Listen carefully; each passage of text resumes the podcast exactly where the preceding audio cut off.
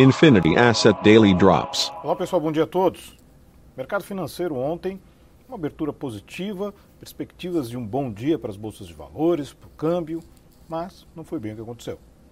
Ainda que o mercado de juros futuros tenha acompanhado um fechamento da curva, seguindo uma linha de uma tendência mais calma, o restante do mercado, bolsa de valores acabou caindo 0,84%, seguindo uma tendência em Nova York de correção dos ativos, e o dólar acabou subindo 0,25%.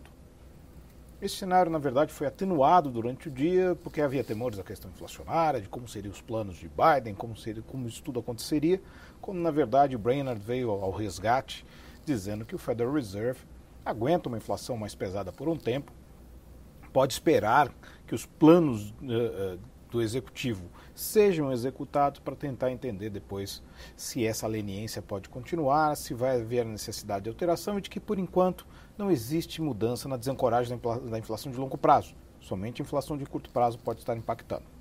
Mesmo assim, a disputa entre democratas e republicanos volta ali a uma estaca interessante, porque os republicanos tinham lá atrás, nós já citamos aqui um plano de 990 bilhões de dólares, abaixo de 1,7 tri, na discussão, eles jogaram para 500 bilhões e estão voltando a muito próximos ali a um trilhão de dólares, ou seja, ao plano inicial deles.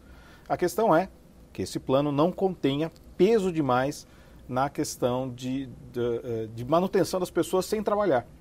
E sim que esse plano haja um incentivo de, de infraestrutura e que volte a incentivar os negócios e que não haja o tal aumento monstruoso de impostos inicialmente proposto pelos democratas. Nesse momento, nós temos os futuros de Nova York positivos, as bolsas europeias, na sua maioria nesse momento, estão no negativo. O dólar hoje ganha força contra a maioria das divisas, mas mais contra divisas de mercados centrais, o DXY caindo, as de mercados emergentes, o dólar perdendo agora, em especial para o dólar neozelandês, depois da decisão de juros ontem por parte do Banco Central, a Reserva Federal da Nova Zelândia.